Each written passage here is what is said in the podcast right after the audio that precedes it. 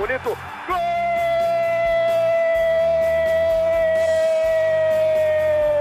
Uma grande jogada de Renato pela direita. Partiu Luan, dominou o lance, é bom, o lance é bom, o lance é bom, o lance é bom. Olha o gol, olha o gol, olha o gol. Golaço do Grêmio. Para Everton, chegou, fez a finta, outra boa jogada, cruzamento. Olha a chance, olha o gol, olha o gol, olha o gol, olha o gol, olha o gol. Gol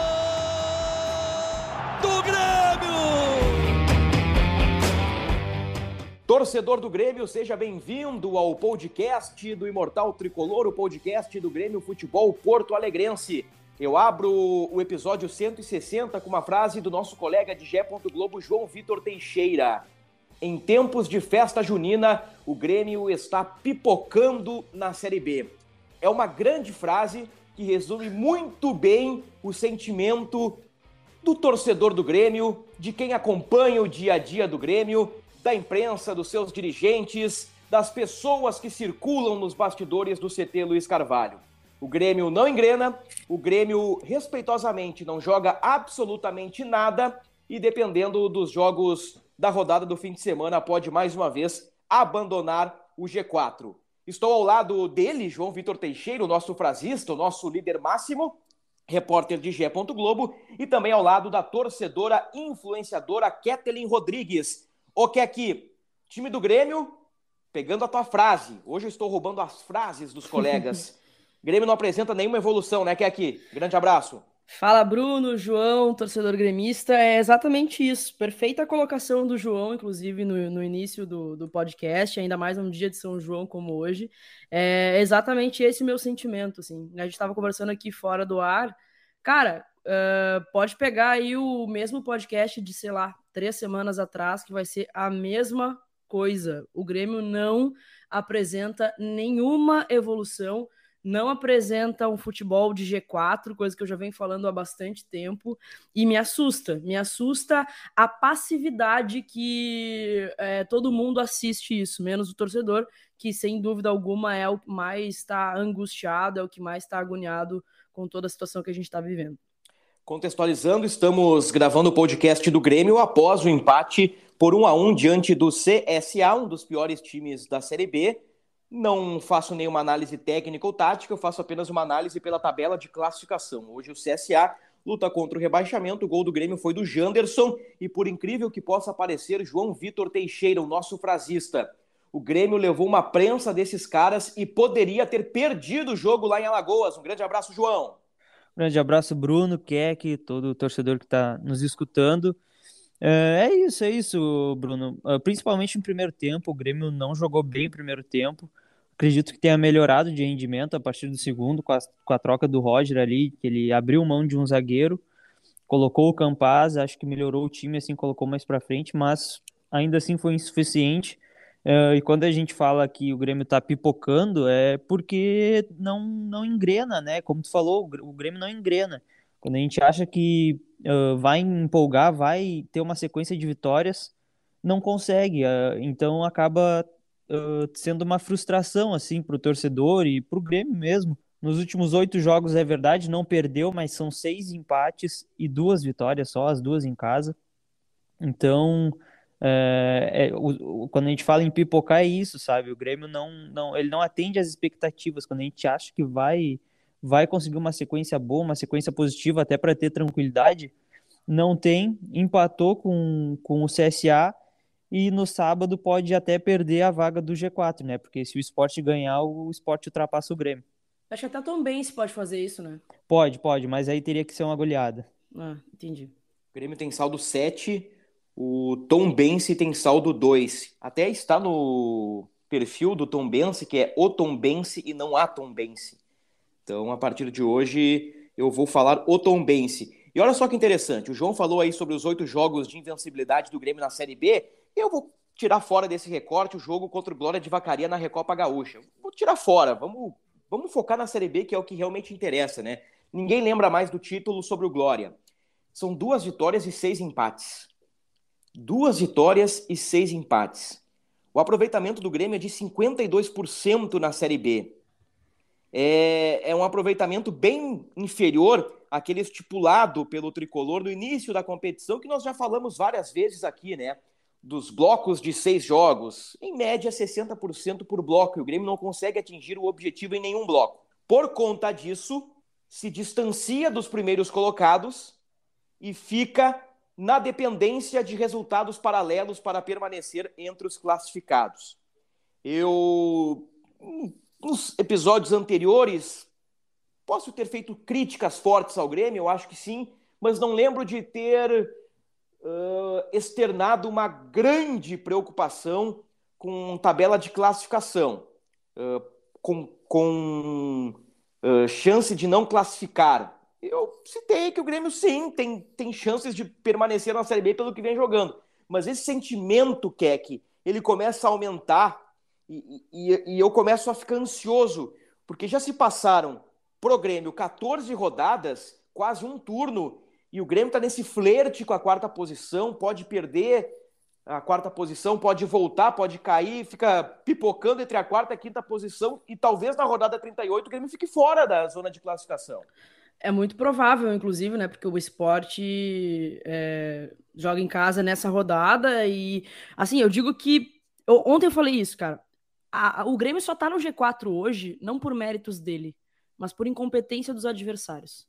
É, é só isso que me faz pensar que o Grêmio pode subir nesse exato momento. Se nada mudar, é só isso que me faz pensar, porque a gente já estava falando nos podcasts anteriores que serão cinco times para quatro vagas, se nada mais surpreender aí no segundo turno. Né? E hoje eu não consigo imaginar o Grêmio é, cravando os dois pés no G4. Não consigo. Uhum. Não consigo. Pelo que eu vejo em campo, é, eu não, não, vejo um time que minimamente tenha um pingo de evolução. É, e mesmo quando ganha, eu, eu saí da, da, da arena na, no sábado passado, é, apesar do resultado, né, foi bacana e tudo mais, mas saí da arena com, falando no meu vídeo do GE que, cara, da, da, eu não queria ser corneteira, mas eu tinha que ser realista com o que eu estava vendo, mesmo com a vitória, o Grêmio não, não passou em confiança em nenhum momento, tem muita dificuldade de criar alguma coisa, tem muita dificuldade de, de fazer gols, principalmente, né? Ontem ainda a gente é, é, dependeu muito do Diego Souza e quando o Diego Souza não compareceu, né? Ele teve a oportunidade de fazer gol, é, a gente fica prejudicado, sabe? E, e, o, e o sentimento que eu tenho é esse mesmo, assim, é que hoje, dia 24 de junho, o Grêmio não tem um futebol do G4. E o meu medo era, naquele podcast que a gente gravou contra o Vasco, né, que o Grêmio ah, adotou uma postura que uh, hoje a gente encarou a Série B. E quanta coisa aconteceu de lá para cá e nenhuma evolução de uma forma que a gente esperava. O meu medo naquele, naquele episódio foi que é, o Grêmio ia empurrar com a barriga né, o, o, as próximas rodadas. E foi exatamente isso que aconteceu. O Grêmio está empurrando com a barriga é, rodada após rodada na Série B. E joga uma vez por semana só. Isso é o que mais me preocupa. É, e, e está envolvido somente numa competição. No momento desta gravação, estamos gravando o podcast episódio 160, um dia depois do empate contra o CSA. Dos seis primeiros colocados, apenas o Grêmio entrou em campo. Então, contextualizando aí para o amigo internauta, para o torcedor do Grêmio, como ficou a situação do Grêmio depois do empate. O Grêmio é o quarto colocado com 22 pontos, são cinco vitórias, sete empates e duas derrotas. 12 gols marcados, cinco gols sofridos. Uma defesa que é quase impenetrável, uma defesa que vai muito bem, tendo como líder máximo ali do sistema defensivo Pedro Jeromel, que até acho que foi envolvido contra o CSA. O Grêmio, em alguns momentos, embora tenha essa defesa sólida, em alguns momentos o, o Grêmio teve sorte por conta da qualidade técnica dos seus adversários. Porque em vários momentos os caras chegaram frente a frente ao Breno, frente a frente com o Gabriel Grando e desperdiçaram chances claríssimas.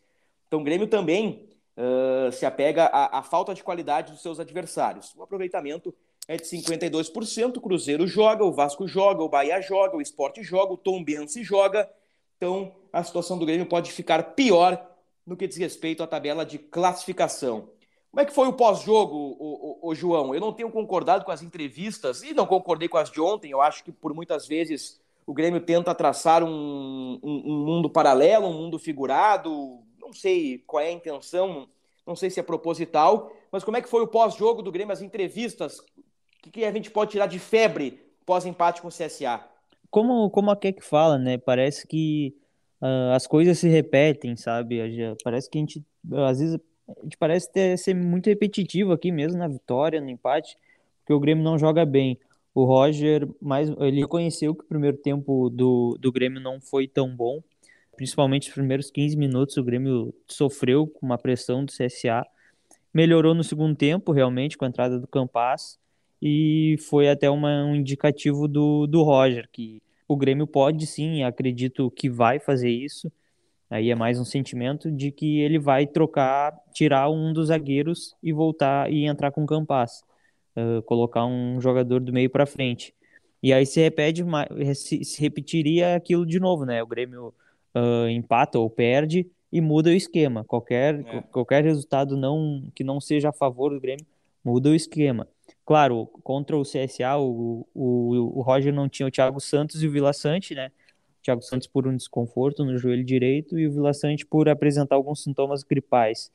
Então, uh, foi com um meio-campo inédito até então com o Roger, que ele nunca tinha jogado só com o Lucas Silva e Bitelo. Quando os dois jogaram junto, é, tinha, era no trepé, então tinha a companhia do, do Vila Sante. Uh, e atrás o Rodrigues também por sintomas gripais. Não, não jogou e jogou o Natan de novo, como foi contra o Sampaio Correia. No intervalo, o Natan saiu e entrou o Campas. O time melhorou de rendimento, com menos de um minuto o Janderson empatou o jogo, mas depois não teve competência para virar o jogo, né? É, de novo, o Grêmio tem muita dificuldade de, de criar chances, assim. É, eu, uma coisa que eu já tinha, eu fui no jogo contra o Sampaio Corrêa, estava lá trabalhando, fazendo cobertura pelo GE, e eu já tinha percebido muito naquele jogo e voltei a perceber, a perceber contra o CSA que o Grêmio com um esquema de três zagueiros, ao menos me parece aí, Bruno, tu que é um, um amante desse esquema, tu pode, tu uhum. pode me confirmar, mas uh, pelo que eu, que eu sei, quando tu joga com três zagueiros, é, os dois que jogam um em cada lado precisam ter uma qualidade fácil para poder dar o início da jogada, sair para ter qualidade na saída de bola. E os, os, os zagueiros do Grêmio, não que eles não tenham qualidade, mas eles não dão passe mais vertical. Então, uhum. os dois volantes acabam descendo para o lado dos zagueiros, e aí tu fica com cinco jogadores atrás do meio de campo, sabe? Jogadores que tu podia ter tá, tá mais para frente, tu acaba recuando mais dois jogadores e fica muito jogador lá atrás sem, sem ter opção na frente. Então, talvez seja um pouco disso também que o, que o, que o Roger vai possa alterar o time para ter um mais uh, criatividade no meio do meio para frente, para poder criar jogada. O Vila Sante, apesar de jogar centralizado, ele caiu bastante para a esquerda. Então, eu acho que pode ser um, um jogador aí para a próxima rodada, né?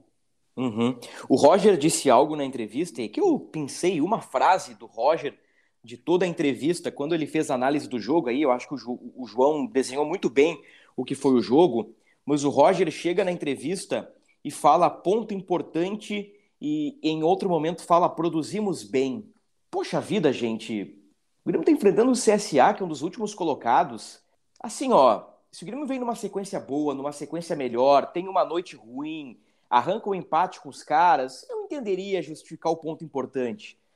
Mas se o Grêmio ficar nesse discursinho aí de ponto importante aqui, ponto importante ali, daqui a pouco perde um jogo, daqui a pouco ganha um jogo, pontinho aqui, pontinho ali, o Grêmio vai ficar até a rodada 38 uh, pipocando entre a quarta e a quinta posição e, e Cruzeiro, o Bahia e, e, Vasco, que tem um aproveitamento maior, vão abrindo vantagem em relação ao Grêmio. Então eu tô achando essa estratégia do Grêmio muito perigosa. Nossa. E produzimos bem, que é que produzimos bem, mas quem que mas quem que o Grêmio quer enganar? Que é que o Grêmio é. não produziu nada. O Grêmio produziu uma bola do Diego Souza, que perdeu o gol.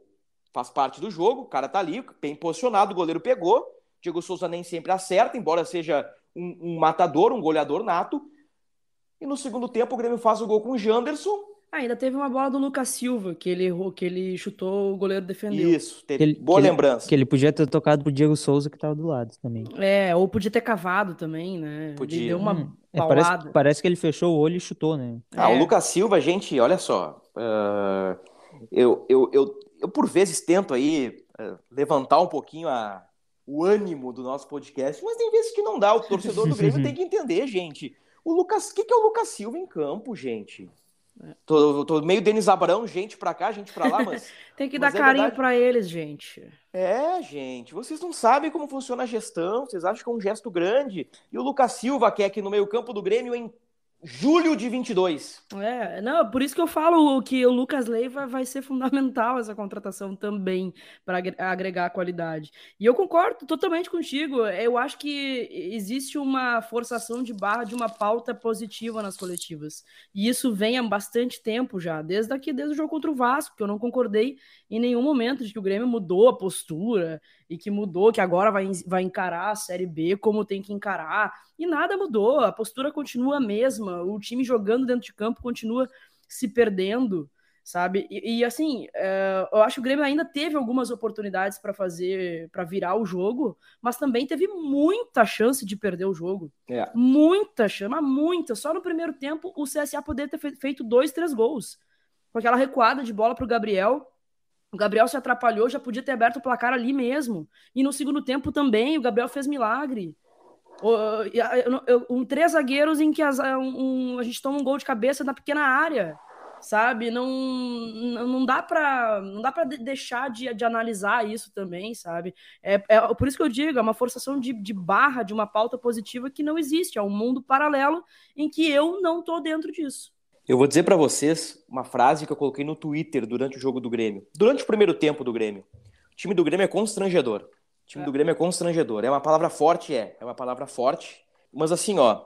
Ah, tem Jeromel nesse time. Tem Kahneman nessa barca. Tem um goleiro ali, feijão com arroz, nota 5, 6.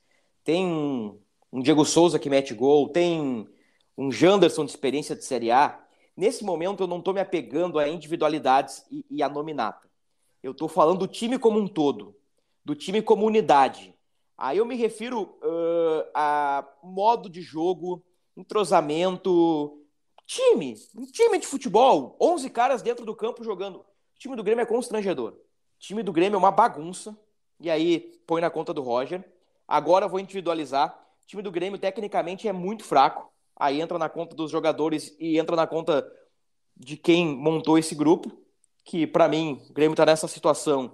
O principal culpado, pegando de cima para baixo, é do presidente, que passa pelo CEO, que passa pelo Denis Abraão e vai descendo para o Roger e desce para os jogadores. O executivo. tu vê só, eu esqueci do executivo, né? Eu não, é, a gente não sabe muito bem como funciona essa dinâmica do departamento de futebol do Grêmio. Também, né? é. E no fim, quer que vai somando tudo isso, quer que João, e no fim das contas, a gente olha para o campo e vê realmente um time constrangedor. Discutíamos na redação, Keck, eu vou trazer aqui uma discussão em off para o ar, tá? Se esse não é o pior Grêmio da década. Da década não, desculpa, do século. Ah, do século eu acho que.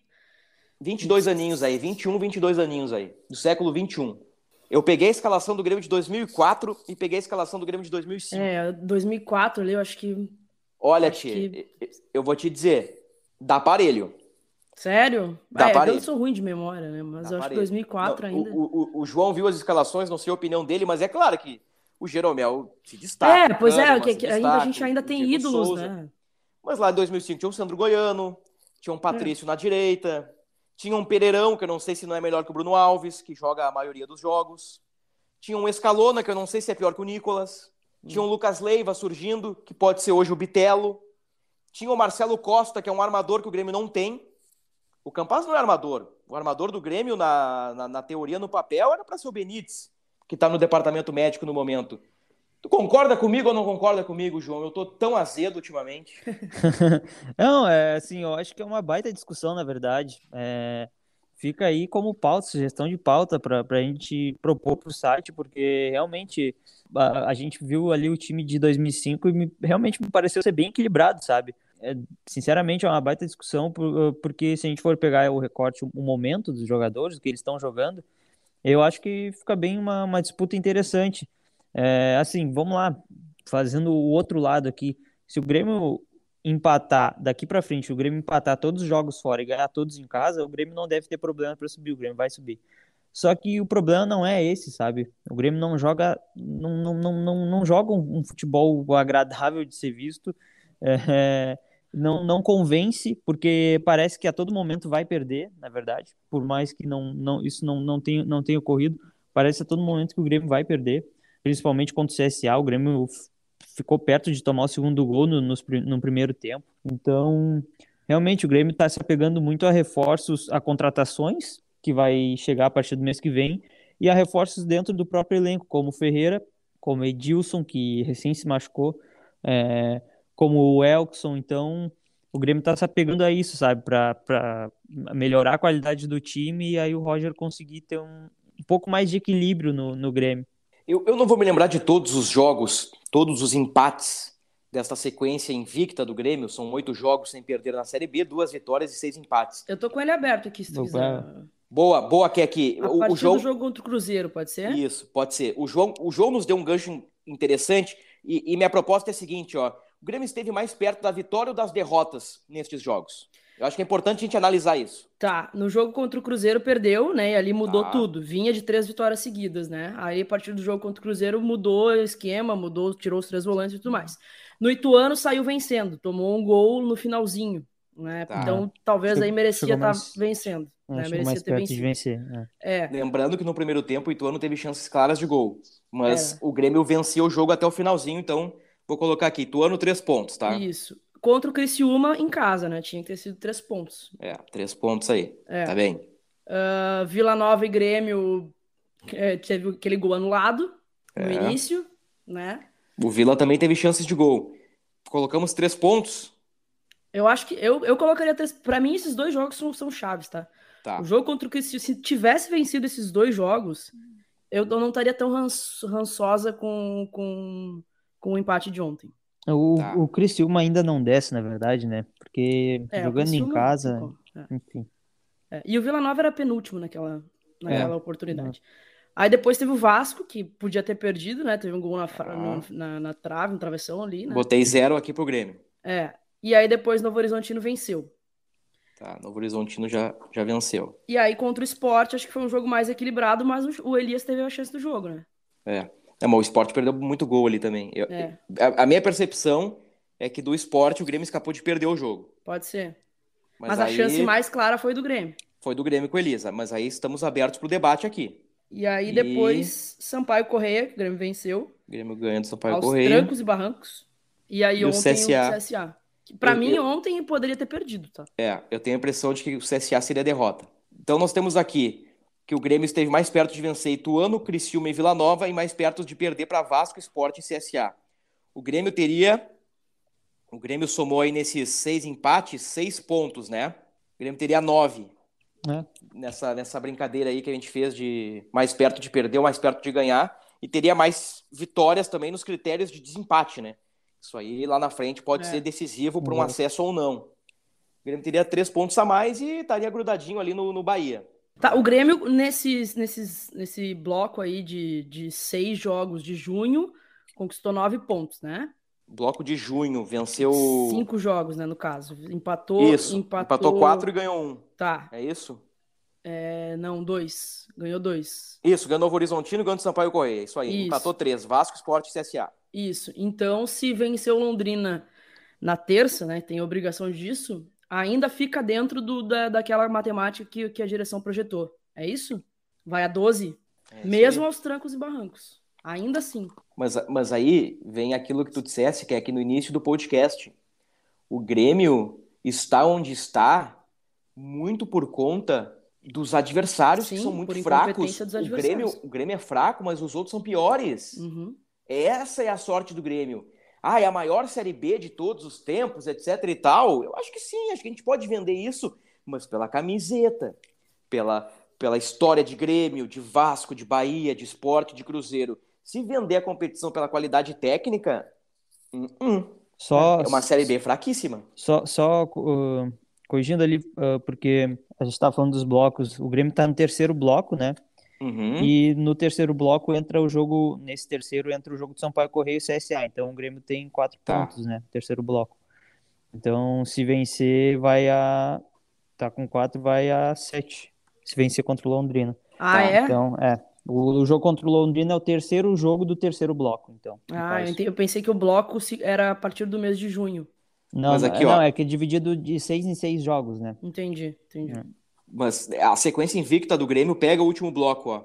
Ituano, Criciúma, Vila sim. Nova, Vasco, Novo Horizontino Esporte. Isso, fez 3, 4, 5, 6, 7, 8 pontos. Tá, então é. já não passou. 8 pontos de 24. Isso. Segundo pegar, se for, fez... se for pegar os oito jogos, os oito jogos, né? Fez o quê? Dá, dá, que aproveitamento dá isso aí? 40 e poucos por cento. Ah, eu sou jornalista, né, cara? não, porque assim, ó, 20, uh, são 24 pontos, 12 é 50%. É, não, mas é isso aí. Ele fez 8, é, é, é 40 sei, e poucos. Sei, 40 sei. e poucos. Sei. É.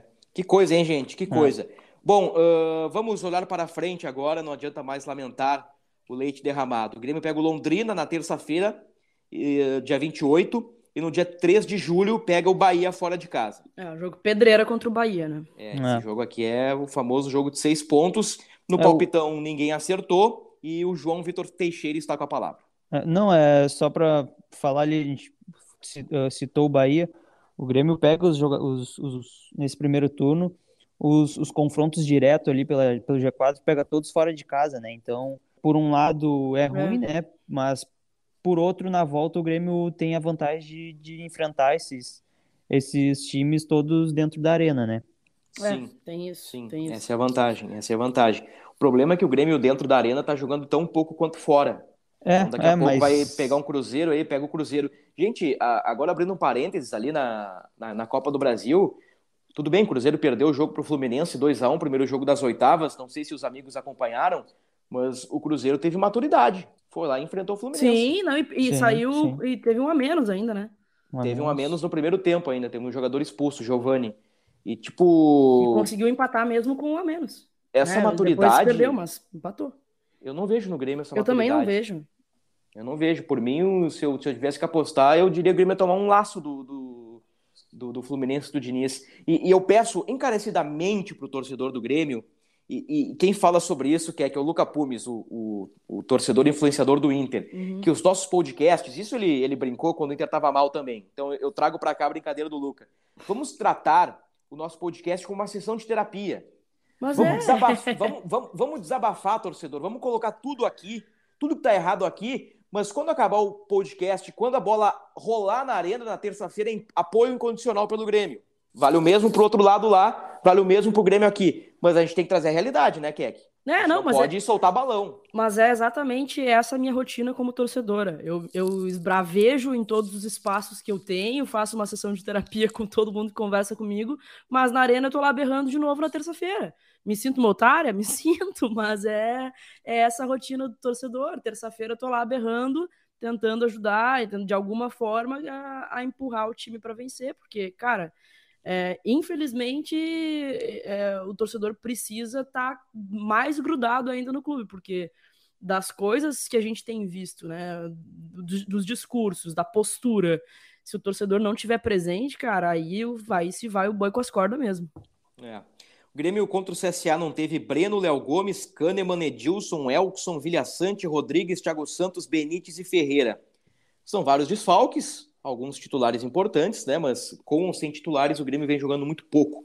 Então, até penso que, por conta do futebol que o Grêmio tem apresentado, nós, da imprensa, ou nós, influencers, aí eu não sou influencer, mas estou puxando aí pela Keck, uh, a gente está minimizando os desfalques do Grêmio, né? Porque com o Vilha Sante joga mal, com o Rodrigues joga mal, com o Thiago Santos joga mal, com o Elkson joga mal, então, enfim. João já pincelou aí que pode ser que o Roger, na próxima rodada, altere o esquema de três zagueiros para uma linha de quatro e coloque mais um atacante ou mais um meio-campista. Ô, Bruno, mas vale ah. dizer também que o Denis ontem condicionou muito a janela de, de 18 de julho ali para reforçar o Grêmio no sentido de melhorar o time mesmo.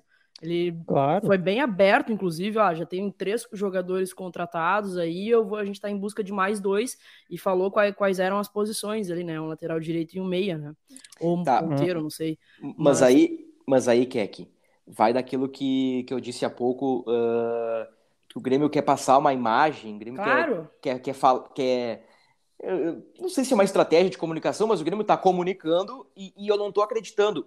João Grêmio tem três jogadores contratados, né? Pelo Isso, isso, Abraão. isso, Quem isso. seriam eles? Ah, vamos lá, os três, eh, o Grêmio, eu trato desses três, eu trato dois como contratação, tá? Vocês vão entender por quê. Um é o Lucas Silva, que tá fechado. o- Lucas Leiva. o- o- desculpa, eu tô sempre confundido. Eu É também o, sempre troco. o Lucas Leiva, porque o, o Roger mesmo falou como pretende usar ele, diz que é um jogador que ele tem que achar um modo de encaixar, um modo de, de colocar ele no time. É, então, o Lucas Silva, o Guilherme, que também é ex-grêmio, e o terceiro, que eu não considero contratação, é o Tassiano, porque o Tassiano é, É, do Grêmio. retorna, né? Então, Ele só, ele só tá retornando de empréstimo, mas o Grêmio tá, tá ah, considerando como uma contratação, sabe? O que eu discordo. Mas é um reforço, é um reforço que o Grêmio vai ganhar. É, são esses três que o, que o, o qual o Denis estava se referindo, e no máximo mais, mais duas contratações. Aí um, o, o, Roger- o próprio Roger Machado já falou na entrevista coletiva que é um meio-campista, como é que eu posso te falar, um carteador, né? Ele não, Carteador. Exatamente, porque eh, ele falou que os meias do Grêmio que, que ele tem hoje são muito carregadores de bola, condutores de bola. E ele precisa de alguém que jogue atrás do centroavante, que saiba cadenci- cadenciar a partida. Então, é, é jogadores com essa característica que o Grêmio está atrás. E não é o Matheus Vital. O Matheus Vital, o Grêmio estava no radar do Matheus. O Ma- Matheus Vital estava no radar do Grêmio. O Grêmio estudou, eh, buscou informações sobre esse jogador, mas não chegou a efetivar uma proposta. Até porque ele está retornando, de, ele próximo, a partir do próximo mês ele retorna para o Corinthians, ele estava emprestado ao Panathinaikos, e o Corinthians quer vender, e, o, e o- não é o modelo de negócio que o Grêmio pretende nesse momento. O Grêmio ah, quer, pri- prioriza jogadores que possam ser emprestados ou em fim de contrato, como foi o Lucas Leiva e o Guilherme, né? Que estavam sem clube e, enfim, acertou o salário ali e tudo mais. Então são esses três, o- esses três nomes que, que o Grêmio conta a partir do próximo mês. Bom, acho que o Lucas Leiva agrega, né, Keck? E os outros Sim. aí, vamos ver o que acontece, né? Olha- minha, pi- minha pilha tá meio, tá É, meio baixa assim, com esse assim o- só para completar, o Guilherme, para trazer algo, um- algo importante, assim, pro, a- pro lado bom dele, é que ele foi artilheiro da Série B em 2019 pelo, pelo esporte. Então, ele é um jogador que conhece, não, não vai ser novidade a Série B para ele. É um jogador que conhece a competição e, enfim, pode entrar ali no, no lugar do Biel ou do Jander. É, e olhando o Biel e o Janderson, né, nessas últimas partidas, o Guilherme já vem, já pode vestir já e entrar. Hum. Nem sei como é que ele tá hoje, mas, tipo, Diz- pra alguma coisa ele vai melhorar no time, né? Desembarca no Salgado Filho de chuteira. Mas é, é. Chuteira, E- caneleira e meião. E assim, só para só para completar, esse- os jogadores que vão ser contratados, o- esses três no caso, é, eles poderiam jogar a partir do dia 18, né, do próximo mês, que é quando a janela, a janela de transferência abre. Então, vendo aqui a tabela, eles poderiam jogar contra o Brusque, que é a última partida do primeiro turno da Série B, a 19ª rodada, que é contra o Brusque fora, que é no dia 19, tá marcado para o dia 19. Pra gente fechar o nosso episódio 160, uma marca importante, uma marca emblemática, 160 podcasts falando só de Grêmio aqui no Gé. Globo e também na sua plataforma de áudio preferida.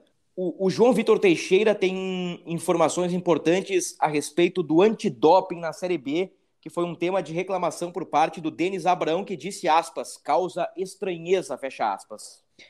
É, exatamente, Bruno, porque eles ficaram esperando para realizar a testagem ali do antidoping e não, não, não foram solicitados, não, não, não realizaram nenhum exame de doping. Eu fui, essa, nessa, a partir dessa tarde, eu fui buscar mais informações. O nosso colega de GE também, o Vitor Melo, lá de Alagoas, uh, procurou se informar com, com o CSA, o pessoal do CSA, e falaram que em todos os jogos lá teve ter a testagem antidoping, e eu fui buscar mais informações essa tarde com a CBF. E me falaram que não está tudo dentro da normalidade, porque 80% dos jogos de cada rodada uh, são testados, tem testagem antidoping, e, ou seja, 20% não tem. Uh, então existe uma espécie de, de rotatividade, assim, ou, Uhum. ou seja, se o Grêmio não realizou o exame antidoping nessa rodada, na próxima ele vai realizar. Então tá tudo dentro do, do da normalidade que, que segue ali ó, esse setor de, de, de antidoping, né? É, eu perguntei se é só na Série B ou se na Série A também são 80% dos jogos e não 100%. Ele falou que isso serve só para a Série B. Ou seja, a cada 10 jogos, né? A cada rodada, são 10 jogos, oito partidas com exame antidoping, duas sem exame antidoping. É por aí. Muito boa a informação do, do João Vitor Teixeira. Acho que podemos colocar um ponto final. Quer que, João, alguma coisa que, que nós deixamos passar, algum assunto?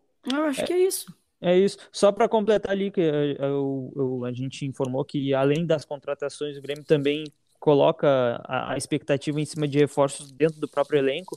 O Ferreira ele voltou a treinar com bola essa última semana, tá? Na segunda-feira. Ele foi um treino sem os jogadores que tinham atuado durante toda a partida contra o Sampaio Correia. Teve até um, um complemento de alguns jogadores da transição, que acontece semanalmente. E o Ferreira treinou com bola normalmente. Ele já não está mais no departamento médico, ele está entregue à preparação física. Então, está fazendo uma, uma espécie de transição física ali para logo mais estar tá de volta. Boa, o Ferreira pode ser um bom acréscimo aí para o Grêmio na sequência da Série B. Boa. No palpitão, ninguém acertou CSA e Grêmio. Eu coloquei 0 a 0 João e Keck colocaram Grêmio 1 a 0 Temos aí Grêmio e Londrina. Keck, o teu palpite. 2 a 0 Grêmio. É o belo palpite. João Vitor Teixeira, o teu palpite. 1 a 0 Grêmio. Vocês pegaram os melhores palpites para vocês. Eu vou colocar aqui, ó. Ah, 3 a 0 Grêmio. Bah. Vai. Esse resultado aí, a odd vai estar tá bem alta, né? Vai, vai. É. Essa aqui é para ganhar sozinho. É o Grêmio contra o Capitão América, né? O Grêmio pega o Londrina do professor Adilson Batista. Keck João, aquele abraço para vocês. Abraço, Bruno João, torcedor gremista. Até a próxima. Um abraço a todos, até a próxima, Bruno.